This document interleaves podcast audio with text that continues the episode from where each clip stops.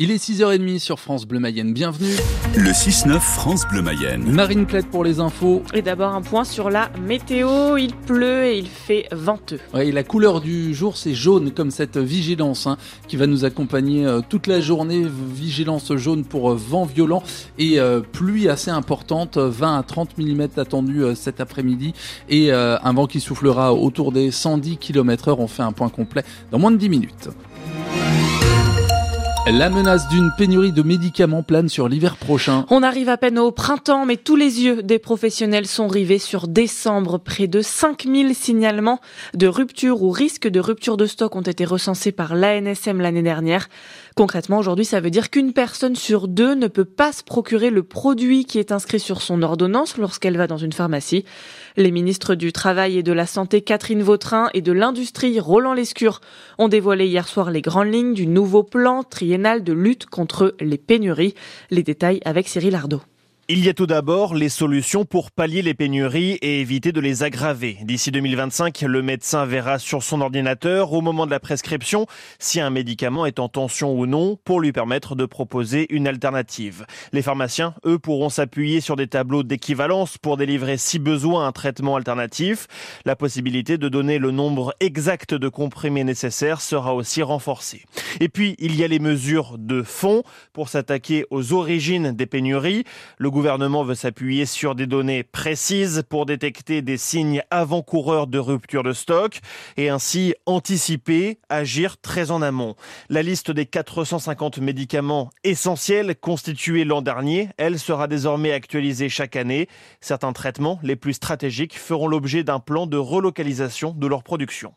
On revient sur cette pénurie de médicaments avec la ministre du Travail et de la Santé, Catherine Vautrin. C'est notre invité exceptionnel tout à l'heure à 7h45.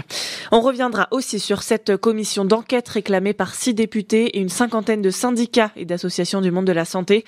Ils veulent chiffrer la crise des urgences. Selon eux, 136 personnes sont mortes dans les couloirs des urgences à cause du manque de personnel ou du manque de lits en un peu plus d'un an.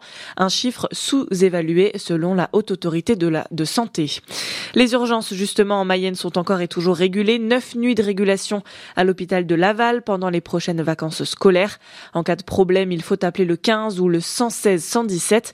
Manque de personnel aussi à Château-Gontier et à Mayenne. Les dates exactes de toutes ces régulations sont à retrouver sur francebleu.fr. La préfecture de la Mayenne appelle la population à la prudence aujourd'hui avec la météo. Vigilance jaune pour le département. Ça concerne des pluies intenses dès ce matin, des rafales de vent jusqu'à 110 km heure à partir de midi. Le point complet euh, sur la météo, c'est à la fin de ce journal. 200 agriculteurs dans les locaux de Lactalis hier après-midi. L'opération euh, spectaculaire est signée de la Confédération euh, paysanne. Les exploitants ont été évacués euh, dans le calme par les CRS. Il y a de moins en moins d'élèves en Mayenne. Et c'est pour cela que l'on ferme des classes. Les explications hier de la directrice académique des services de l'éducation nationale. Brigitte Lacoste est revenue sur la carte scolaire pour la rentrée de septembre. Trois ouvertures de classes dans le département pour 18 fermetures. Malgré les fortes mobilisations des élus et des parents d'élèves, la directrice académique a tranché. La baisse démographique a commencé plus tôt en Mayenne que par exemple dans les autres départements de, l'Académie de Nantes. Mais la baisse démographique aujourd'hui, elle touche euh, quasiment euh, tous les départements de France métropolitaine. Alors les chiffres mayennais pour la rentrée prochaine, c'est moins 359 élèves dans le premier degré. Vous vous rendez bien compte que ça représente un certain nombre de classes en fait. Donc bien sûr, euh, ils sont euh, dispersés dans l'ensemble des écoles, mais, mais effectivement, c'est une baisse importante. Donc il y, a, y, a, deux phénomènes. Il y a tout simplement la baisse de la natalité, et puis à cela s'ajoute qu'effectivement, certains territoires ruraux, notamment le nord-est de la Mayenne, mais, mais d'autres également, perdent des habitants au profit de, des villes. On a des villes dans la Mayenne qui sont relativement attractives, Laval, Château-Gontier aussi, hein, qui est une ville qui gagne des habitants. Mais globalement, il y a moins d'enfants.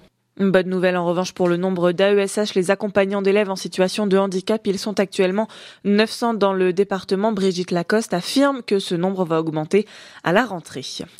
Les résistants communistes arméniens Misak Manouchian et sa femme Mélinée sont entrés au Panthéon hier. Hommage ultime du président Emmanuel Macron, je cite, étrangers et nos frères, pourtant euh, français de préférence, a lancé le président. Les cercueils ont franchi euh, les portes du Panthéon après une procession portée par des soldats de la Légion étrangère. 23 noms de résistants qui avaient accompagné le couple Manouchian ont été également inscrits à l'entrée du caveau.